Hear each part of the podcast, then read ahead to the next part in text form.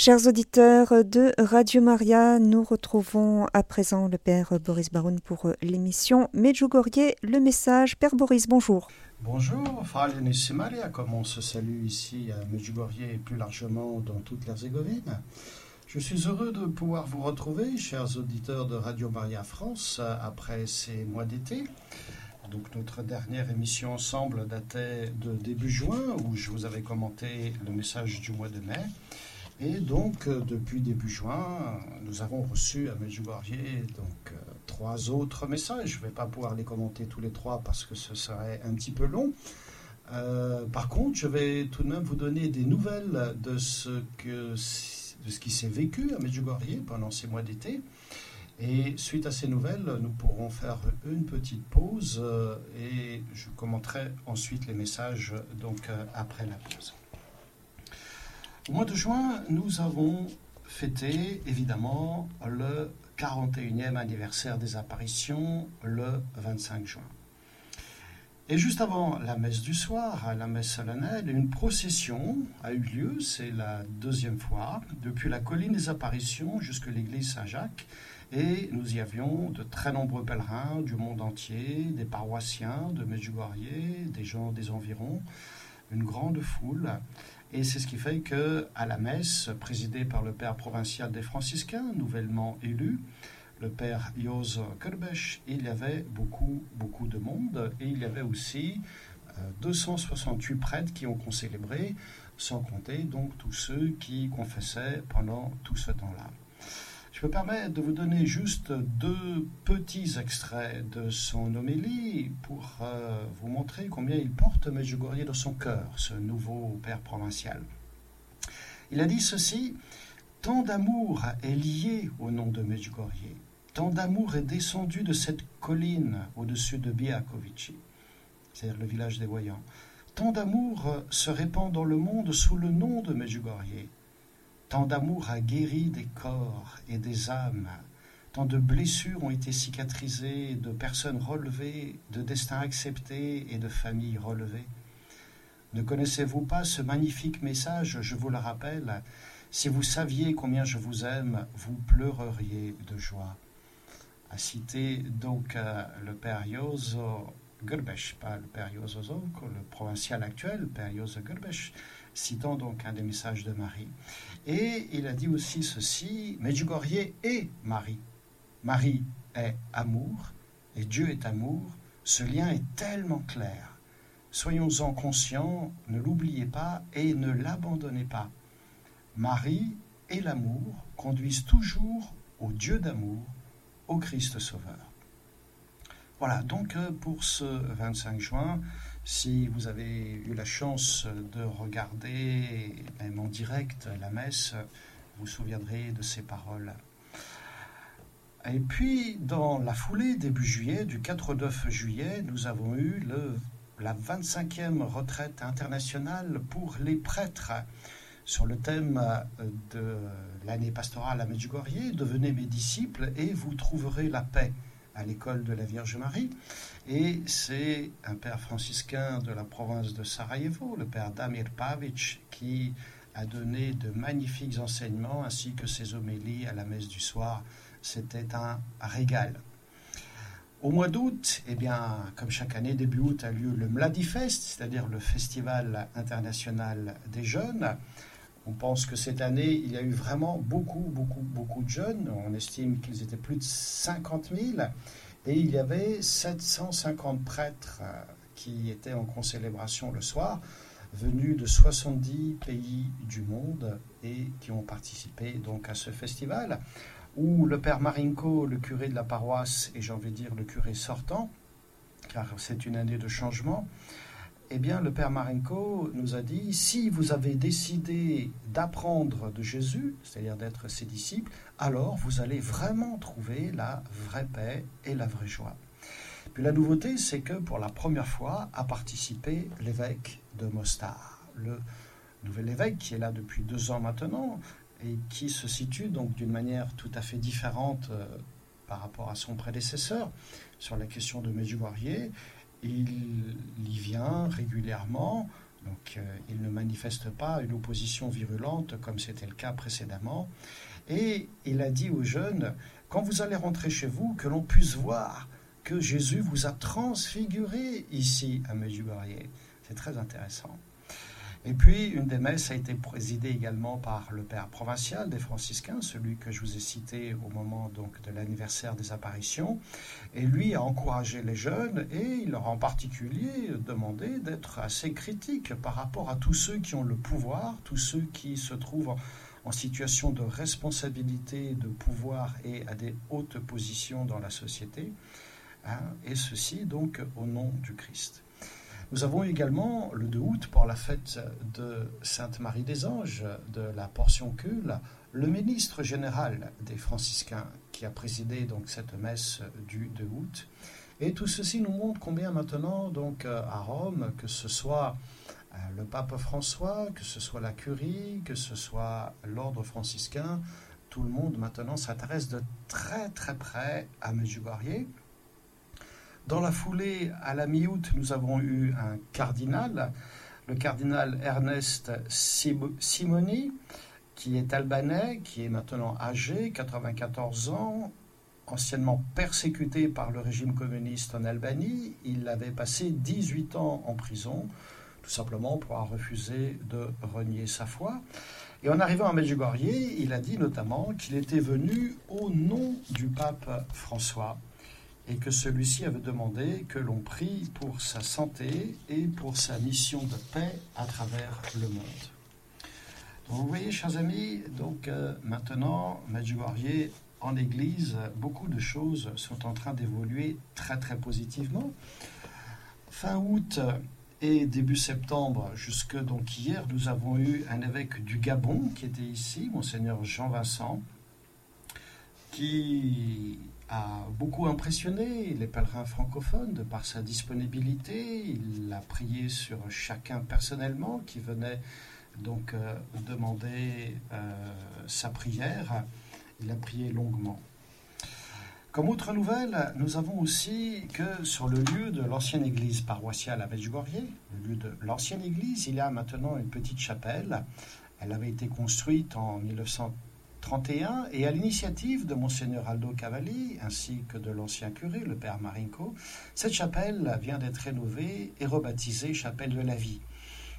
Et à l'intérieur, on y trouve notamment une statue de la Vierge Marie portant l'enfant Jésus dans ses bras, c'est-à-dire telle que la Vierge était à Paris au tout début, le tout premier jour, le 24 juin, mais jour où personne parmi les voyants n'a osé s'approcher d'elle parce que les voyants ont eu peur. Cette chapelle est maintenant euh, rénovée. Toutes les personnes qui le souhaitent peuvent aller y prier pour les enfants à naître, pour les femmes enceintes, pour euh, les mères. Cette chapelle a été bénie le 12 août dernier et à l'emplacement de l'ancienne église euh, a été décidé qu'il y aurait également un lieu consacré à l'adoration permanente à Medjugorje et ceci est une autre bonne nouvelle qui concerne donc l'évolution de Medjugorje. Samedi dernier, le 27 août, la voyante Maria Pavlovich Lunetti a reçu son apparition non pas chez elle, comme c'est le cas habituellement, mais au château de Patrick et Nancy à Medjugorje, ce qui veut dire que cette apparition était publique et effectivement de très nombreuses personnes étaient présentes, parmi lesquelles donc euh, beaucoup de prêtres et de consacrés que j'ai pu euh, personnellement donc voir euh, et saluer, reconnaissant certains d'entre eux. Mais je vous le disais, donc vit des changements parce que nous avons maintenant, avec le nouveau provincial et la nouvelle équipe, des nominations, et en particulier, nous avons donc un nouveau curé. Il s'agit du père Zvonimir Pavicic, qui est déjà à Medjugorje depuis cinq ans, c'est-à-dire depuis son ordination sacerdotale. Cinq ans après, le voilà maintenant qui reçoit cette responsabilité d'être le curé de Medjugorje. Si vous avez pu voir euh, des images, euh, des photos de lui, vous pouvez voir qu'il est donc euh, jeune, mais plein de dynamisme. Et malheureusement, le début de sa fonction de curé a été... Hum, il a eu un accident de, voiture en, voiture avec un autre frère. Ils ont été percutés par un homme qui roulait à, toute vitesse et ceci n'est pas passé sans dommage. Euh, le second passager a eu juste quelques petites commotions, mais le père curé, le frère Zvonimir Pavicic, a eu la clavicule cassée dans cet accident et a donc dû subir une opération à l'hôpital de Mostar. Il en est sorti, il est actuellement donc en communauté euh, avec nous, mais vu les douleurs qu'il a encore à l'épaule et au bras, il n'a pour l'instant donc pas encore euh, de... Euh, il n'exerce pas donc le ministère. Comme nouvelle également, je voudrais vous signaler l'apparition d'un nouveau livre en français intitulé Les sept premiers jours d'apparition. Il a été traduit depuis le croate et il a été traduit dans toutes les langues. Pourquoi sept jours d'apparition Les sept premiers, c'est tout simplement parce que la commission du cardinal Rouini avait préconisé à l'époque, quand le rapport a été rendu, que Rome puisse reconnaître les sept premiers jours d'apparition. Et il semblerait que ceci soit en très bonne voie. Et c'est pourquoi l'auteur, qui est un journaliste, journaliste du plus grand quotidien de Croatie, dans la rubrique religieuse, euh, ce journaliste, Darko Pavicic, euh, ce qui veut dire qu'il a le même nom de famille que l'actuel curé de Medjugorje, le nouveau, eh bien, se rend régulièrement à Medjugorje pour donner des nouvelles et informer donc euh, par la presse et par Internet tout ce qui se vit sur Medjugorje et à grande échelle.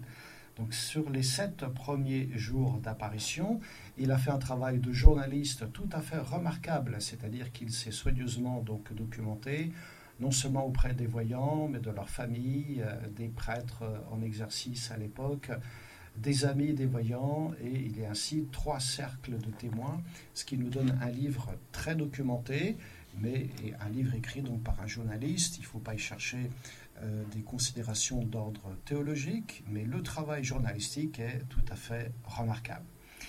Et puis des nouvelles pour la suite, de même qu'il y a eu donc une retraite internationale pour les prêtres, il va y avoir euh, en novembre prochain, du 2 au 5, une retraite internationale pour les couples mariés. Donc je vous invite à vous rendre dans la mesure du possible, pour ceux qui le souhaitent, du 2 au 5 novembre pour cette retraite. Aujourd'hui, nous sommes le 3 septembre et j'en profite pour vous signaler que la voyante Vitska fête aujourd'hui ses 58 ans. Bon anniversaire à elle. Prions pour elle et pour le témoignage qu'elle doit rendre. Oui, voilà, donc euh, je vais me permettre de vous, tout d'abord, de vous lire deux messages, celui du 25 juin, c'est-à-dire du jour anniversaire des apparitions, et le dernier que nous avons reçu, donc euh, le 25 août dernier. Le 25 juin 2022, à Medjugorje, la Vierge Marie a donné le, message suivant à Maria Pavlovich Lonetti. Chers enfants, je me réjouis avec vous et je vous remercie pour chaque sacrifice et prière que vous avez offert à mes intentions. Petits enfants, n'oubliez pas que vous êtes importants dans mon plan de salut pour l'humanité. Revenez à Dieu et à la prière afin que l'Esprit Saint agisse en vous et à travers vous. Petits enfants, je suis avec vous aussi en ces jours où Satan se bat pour la guerre et la haine. La division est forte et le mal agit dans l'homme comme jamais encore auparavant. Merci d'avoir répondu à mon appel. Puis le 25 août dernier, donc tout récemment, elle nous disait ceci. Chers enfants, Dieu me permet d'être avec vous et de vous conduire sur le chemin de la paix. Ainsi, par votre paix personnelle, vous construisez la paix dans le monde. Je suis avec vous et j'intercède pour vous auprès de mon Fils Jésus, pour qu'il vous donne une foi forte et l'espérance un avenir meilleur que je désire construire avec vous. Vous soyez courageux et n'ayez pas peur, car Dieu est avec vous. Merci d'avoir répondu à mon appel. Alors dans ce dernier message, il y a au moins deux choses qui, qui sautent aux yeux.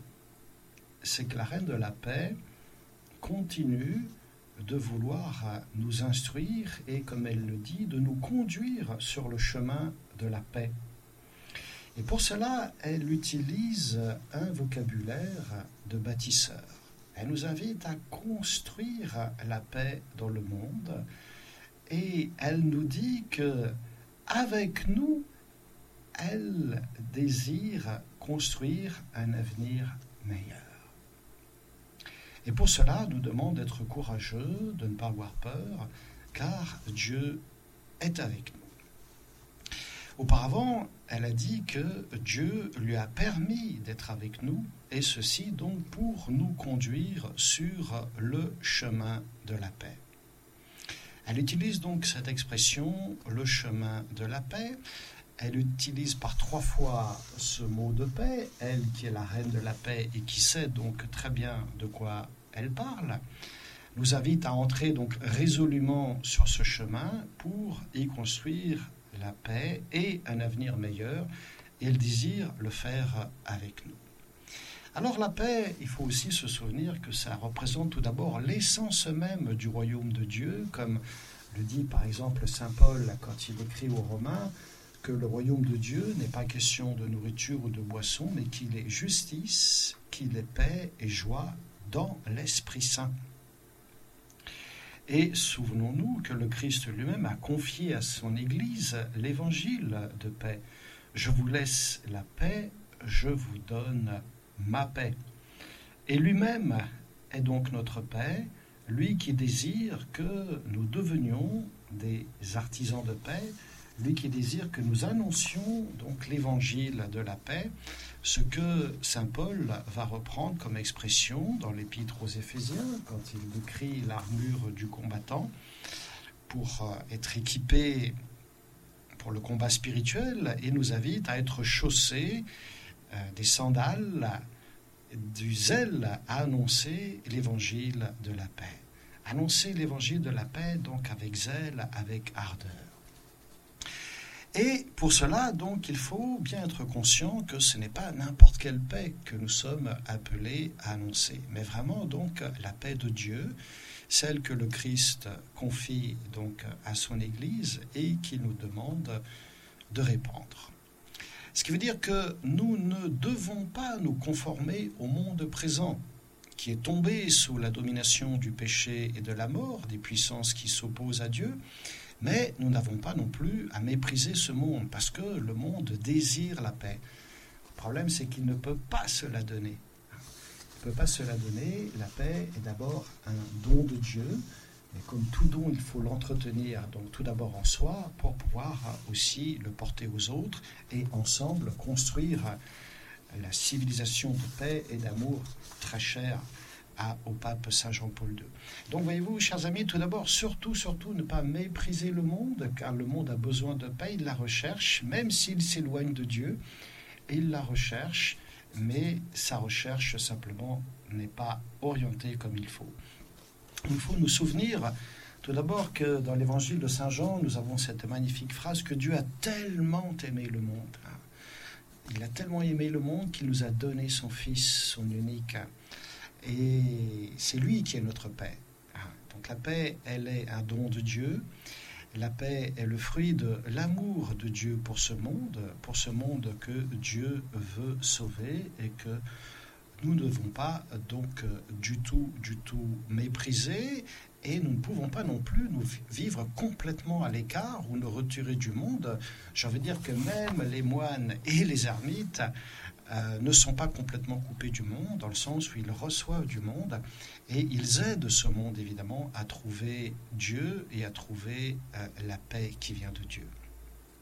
Il nous est demandé, euh, non pas donc d'être complètement coupés, mais d'être, comme Jésus l'a dit dans l'Évangile, un peu comme une ville sur une hauteur, une lampe sur son support, et d'être le sel de la terre et la lumière du monde. L'Église doit être en quelque sorte l'ambassadrice du royaume de paix, établie dans le monde présent comme un phare, un phare qui apporte la lumière et aussi le bonheur. C'est pourquoi Jésus nous dit heureux les artisans de paix. Il faut vraiment chercher à répondre à cet appel en collaborant avec tous ceux qui sont de bonne volonté, même s'ils ne sont pas forcément des croyants, ou bien, s'ils sont des croyants d'autres confessions. Et j'ai envie de dire que, euh, en particulier, notre expérience missionnaire des franciscains, lorsque nous partons pour des missions itinérantes dans différents coins d'Europe, à laquelle, donc, j'ai pu participer, toutes ces différentes missions nous ont montré que le Christ peut vraiment œuvrer même chez des gens qui le renient des lèvres, mais qui ont en eux une étincelle de lumière et de paix. Alors notre tâche consiste tout d'abord à reconnaître le Christ qui est présent en toute personne et deuxièmement à conduire à lui tous les êtres humains car c'est lui qui est le sauveur. Et ce bonheur que les gens recherchent, rappelez que ce bonheur ne peut être trouvé qu'en Dieu. Et Jésus nous dit donc heureux les artisans de paix. Et alors, on peut se poser la question, mais qu'est-ce que cela signifie vraiment? Jésus nous l'apprend un tout petit peu plus loin dans ce même passage d'évangile. Il nous dit Aimez vos ennemis, faites du bien à ceux qui vous haïssent, priez pour ceux qui vous persécutent, pardonnez comme vous-même avez besoin d'être pardonné. Il faut nous souvenir que ce qu'il a annoncé, il l'a vécu. Il a donc, euh, d'une part, renoncé au pouvoir politique quand on le lui proposait. Il a refusé de se défendre par la force, préférant se laisser conduire à la mort. Et de la croix, il a pardonné. Et j'ai envie de dire que, de même, les premiers chrétiens, donc, euh, on disait d'eux, voyez comme ils s'aiment. Et la deuxième chose qui impressionnait les païens, c'était que ces chrétiens n'avaient pas peur de la mort. Et c'est sur leur trace que nous devons aller, même si ça peut effectivement nous coûter. C'est parce que par obéissance aux paroles du Christ, il nous est impossible de ne pas euh, témoigner que Jésus est vivant et qu'il est notre paix. C'est lui qui est notre paix. Et donc pour nous, il est impossible de promettre une quelconque allégeance à qui que ce soit dès qu'il est question de péché, notre loyauté, elle est pour le Christ, pour le royaume de Dieu et pour sa paix. Et je vous rappelle que les six jeunes voyants de Medjugorje, au tout début des apparitions, quand les autorités communistes voulaient les faire renier ce qu'ils avaient vu, eh bien, ils étaient prêts à aller jusqu'au bout. Par fidélité à la Gospa, par fidélité à ce qu'ils ont vu, par fidélité à la reine de la paix et ce qu'ils ont entendu d'elle. Et ceci nous fait comprendre qu'effectivement, il faut rendre à César ce qui est à César, c'est clair, mais aussi à Dieu ce qui est à Dieu. Ce qui veut dire que nous devons respecter l'autorité de l'État en tant que cette autorité a été instituée par Dieu pour protéger l'innocent, pour réfréner le mal. Et c'est pourquoi nous payons nos impôts, nous obéissons aux lois de notre pays, dans la mesure, évidemment, où cela ne s'oppose pas à notre obéissance au Christ. Nous reconnaissons les tentatives légitimes de l'État pour euh, restreindre ce qui est de l'ordre du crime, de la malhonnêteté ou de l'immoralité, mais nous prions aussi pour que les responsables de nos gouvernements usent de leur autorité pour promouvoir vraiment la paix et la justice. Ce qui veut dire que nous ne pouvons pas nous désintéresser de ce que fait l'État. L'État permet de faire régner un ordre, mais un ordre relatif de justice dans ce monde des pécheurs. L'Église, quant à elle, donc, fait beaucoup plus, puisqu'elle rend présent, on va dire, l'ordre absolu de la justice, la justice du royaume de Dieu. Et cette justice, elle intègre le pardon. D'ailleurs, la Vierge Marie nous a dit un jour à Medjugorje, mes enfants, le pardon est la forme la plus élevée de l'amour. Retenez bien cette phrase, chers auditeurs. Le pardon est la forme la plus élevée de l'amour. Elle nous a dit ça le 2 juin 2019. Et en observant la voie de l'amour et du pardon, eh bien, nous n'allons pas donc euh, nous réfugier dans une sorte de pacifisme indifférent donc euh, à la vie de la société ou dans une forme de lâcheté qui ignorerait la justice. Mais au contraire, nous allons chercher un, au-delà de la justice. Et nous allons faire en sorte que par notre vie advienne le royaume de Dieu annoncé déjà par les prophètes, qui va transformer non seulement les individus, mais aussi donc euh, nos sociétés si nous consentons, voilà, ensemble, comme la Vierge Marie nous y invite, à bâtir cette civilisation de l'amour. La Vierge Marie nous a mis en garde. C'était la dernière phrase du message du mois de juin. C'est pourquoi je me suis permis aussi de, vous citer ce passage, elle nous a dit que le mal agit dans l'homme comme jamais encore auparavant. Et oui, ça veut dire que nous allons très certainement rencontrer beaucoup, beaucoup d'obstacles à, euh, à l'annonce et à la construction de ce royaume de paix, mais elle nous dit, ne perdez pas courage, vous soyez courageux. En tout cas, dans tous ces messages, elle nous laisse clairement comprendre que la cause de tous les malheurs qui affectent le monde actuel, c'est Satan lui-même, qui tente lui aussi d'accomplir un plan usant de sa ruse maléfique. Elle nous a dit d'ailleurs dans les débuts, je vous invite à la prière et à l'abandon total à Dieu, car Satan veut vous séparer à travers les choses quotidiennes et veut prendre place dans votre vie. Satan apparaît très régulièrement dans les messages que nous donne la Vierge Marie et elle met en garde donc euh, les croyants contre la puissance de celui-ci, les appelant avec insistance à être vigilants. Elle nous dit par exemple Chers enfants, Satan est fort et attend chacun de vous pour vous tenter. Elle souligne par ailleurs fréquemment la façon par laquelle Satan cherche constamment à s'emparer du plan que Dieu a établi afin de contrecarrer son action, en particulier ici, et le mettre en difficulté. Elle nous dit, Satan est fort, il veut vous détruire et vous tromper de mille manières. Je suis avec vous et je vous protège bien que Satan veuille détruire mes plans et arrêter les désirs que le Père céleste veut réaliser ici. Donc Satan a bien compris que Medjugorje est un lieu où il y a un, un enjeu spirituel énorme, énorme, et donc il fait tout pour contrecarrer le plan de Dieu. Et la Vierge Marie nous dit qu'elle est avec nous pour nous protéger Bien entendu, elle tente, à travers ses messages, d'ouvrir les yeux de tous les hommes sur une réalité qui, en général, leur échappe, puisqu'elle a lieu dans cette sphère surnaturelle à laquelle la majorité des gens n'ont pas accès, mais qui ont des répercussions déterminantes sur le monde dans lequel nous vivons. Elle nous dit que Satan veut semer le trouble et la guerre, susciter le désordre dans vos cœurs et vos familles. Donc soyez vigilants, Hein, la Vierge Marie nous dit aussi, petits enfants, ne lui cédez pas. Chers enfants, aujourd'hui, je vous invite à commencer, particulièrement maintenant, le combat contre Satan par la prière. Satan veut agir davantage maintenant que vous êtes conscient de son activité. Le rôle et l'investissement des croyants, donc, sont tout à fait décisifs. Et la Vierge Marie aime souvent dire que, avec notre aide, elle peut tout faire et empêcher Satan de nous attirer au mal. Et elle peut l'éloigner de cet endroit, mais elle nous dit qu'elle a besoin donc de nos prières.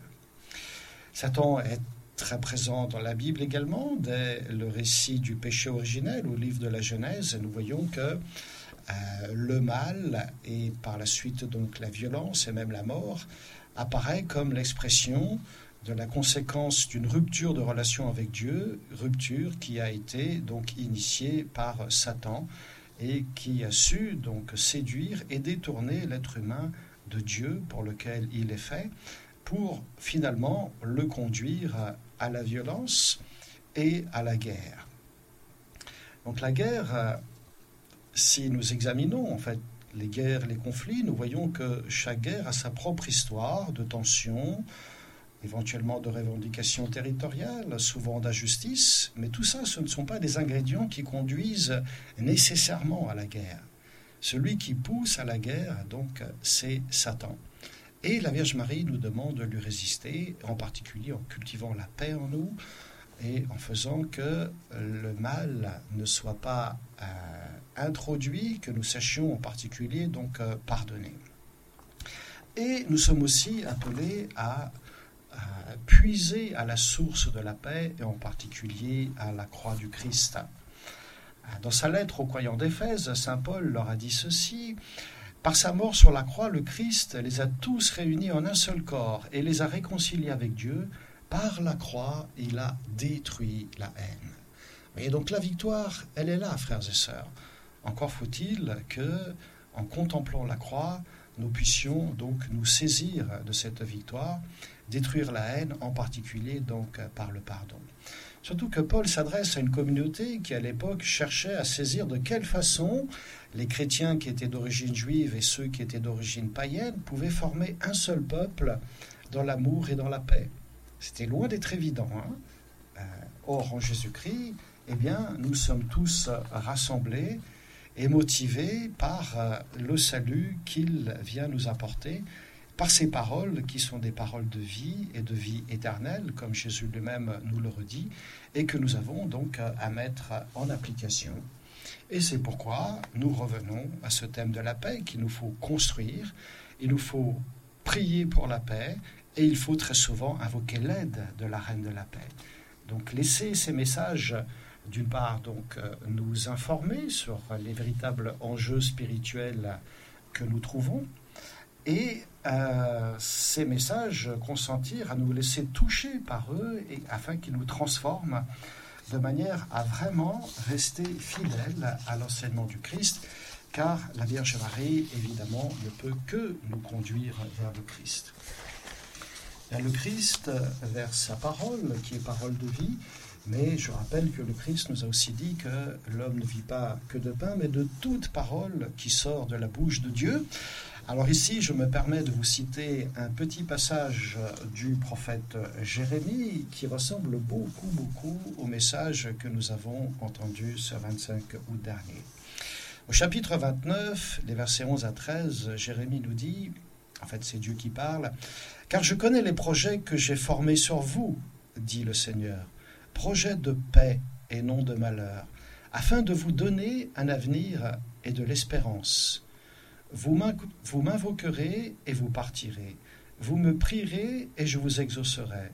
Vous me chercherez et vous me trouverez si vous me cherchez de tout votre cœur. Et on retrouve ici cette dimension du cœur. Chercher Dieu avec tout notre être. Hein. Le cœur qui symbolise donc le centre de l'homme, le lieu où se prennent toutes les décisions. Hein. Donc chercher Dieu de tout notre cœur.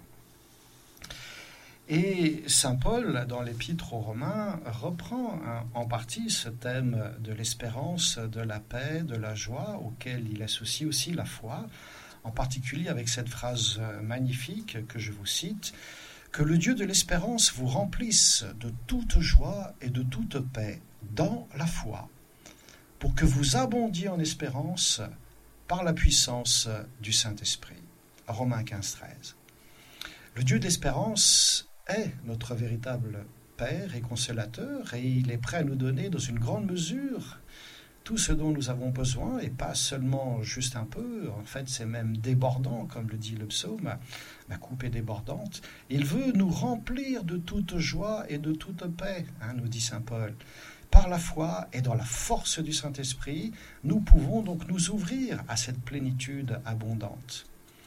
Ayons donc cette euh, espérance que Dieu vient à nous, vient pour nous remplir, vient donc aussi nous aider, en particulier en nous envoyant sa Sainte Mère, pour que nous vivions notre identité d'enfant de Dieu dans toute sa plénitude. Et c'est pourquoi nous sommes appelés même à devenir participants de la nature divine, nous dit Saint Pierre dans la deuxième épître qu'est la sienne, et cette transformation évidemment, ne peut se produire que par l'obéissance au Christ et à sa parole. Nous avons donc un avenir et une espérance qui sont célestes. Et en ce sens, nous n'avons pas à avoir peur, même si, comme la Vierge Marie nous l'a dit, le mal agit comme peut-être jamais auparavant. Alors, euh, nous pouvons aussi nous souvenir des différentes paroles que Saint Paul donne comme conseil, en particulier à ses disciples, Timothée et, et Tite. il leur dit que, attention, il s'agit bien de mettre notre espérance non pas dans des richesses incertaines, mais de les mettre en Dieu. Et surtout, pas dans des richesses terrestres, car l'amour de l'argent est la racine de tous les maux, dit Saint Paul. Et il dit même que quelques-uns, en étant possédés de cet amour de l'argent, se sont égarés loin de la foi et se sont jetés eux-mêmes dans bien des tourments. Voilà, toutes les richesses et l'honneur terrestres ne peuvent nous donner qu'une espérance et un avenir incertain. C'est-à-dire qu'il y aura toujours une part d'angoisse et une part de trouble. Par contre, dans la paix qui vient de Dieu, alors là, nous allons rester fermement établis dans cette paix si nous la recevons comme telle, donc d'abord comme un, don de Dieu, et c'est ce qui fait que, eh bien, nous n'aurons plus peur. D'ailleurs, la Vierge Marie nous a dit, n'ayez pas peur. Ce précieux conseil qu'elle nous donne, je vous le rappelle, chers auditeurs, que, comme vous avez pu l'entendre très certainement précédemment, ce conseil est répété 365 fois dans la Bible. Dieu veut vraiment que nous soyons en paix, que nous n'ayons pas peur. Certains pourraient penser que la phrase la plus courante de la Bible, soit soit un commandement comme une interdiction, ne fais pas ceci. Nous savons effectivement que l'Ancien Testament regorge de préceptes euh, de ce genre. Eh bien non, la phrase que l'on trouve le plus dans la Bible, c'est N'ayez pas peur. Ce peut que vous soyez déjà un peu familier de certains versets, comme par exemple l'ange Gabriel, quand il apprend à la Vierge Marie, lui dit Sois sans crainte, hein, donc n'aie pas peur. Ou bien quand Jésus est né à Bethléem, un autre ange est apparu au roi mage avec ces mêmes paroles. On peut aussi évoquer le moment où Zacharie a su que sa femme portant âgée était tombée enceinte qu'il était bouleversé et que la crainte l'a saisi. L'ange lui dit Sois sans crainte, Zacharie, car ta supplication a été exaucée.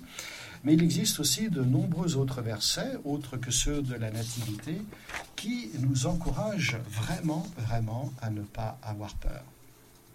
Ne crains pas, n'aie pas peur, ce sont des formulations équivalentes et qui sont répétées donc 365 fois dans les Écritures, comme si tous les jours le Seigneur voulait nous le dire ne crains pas, et en particulier car je suis avec toi. Et beaucoup de nos soucis quotidiens, grands ou petits, euh, euh, tomberaient si vraiment nous étions vraiment établis euh, dans cette paix et que nous n'ayons pas peur. Pour terminer, chers auditeurs, avant de passer à la partie des questions, je me permets donc de vous citer un passage d'Isaïe qui nous invite à, non seulement à ne pas avoir peur, mais vraiment à nous appuyer donc sur Dieu. C'est exactement ce que la Vierge Marie nous redit depuis tant d'années. Isaïe au chapitre 41, les versets 10 à 13, N'aie pas peur, je suis avec toi. Ne regarde pas autour de toi avec inquiétude. Oui, ton Dieu, c'est moi. Je te rends.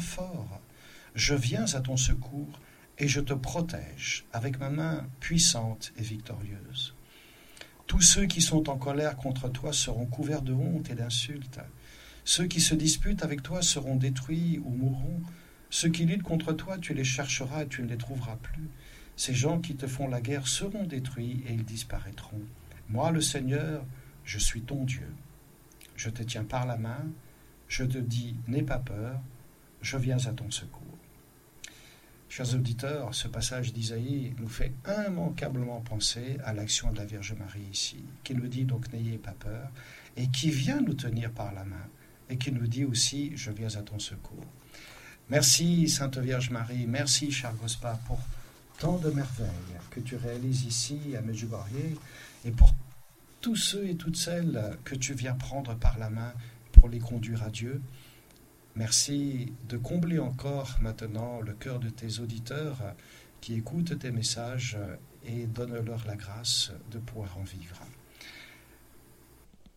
Père Boris, nous avons une auditrice qui souhaiterait intervenir. Il s'agit de Marie-Lourde. Marie-Lourde, c'est à vous.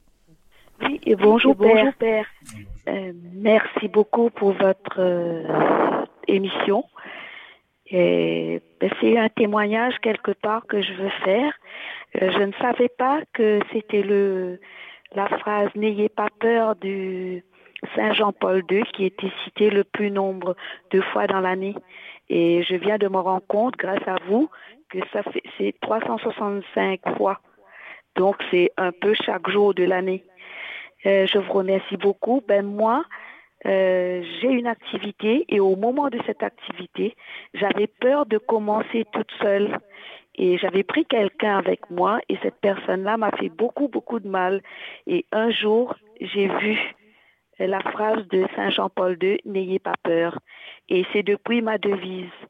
Donc, j'ai partagé ça avec pas mal de personnes et aussi avec mes enfants quand ils ont peur de se lancer dans quelque chose Et là, par votre émission, j'ai compris que vraiment qu'il ne faut pas avoir peur.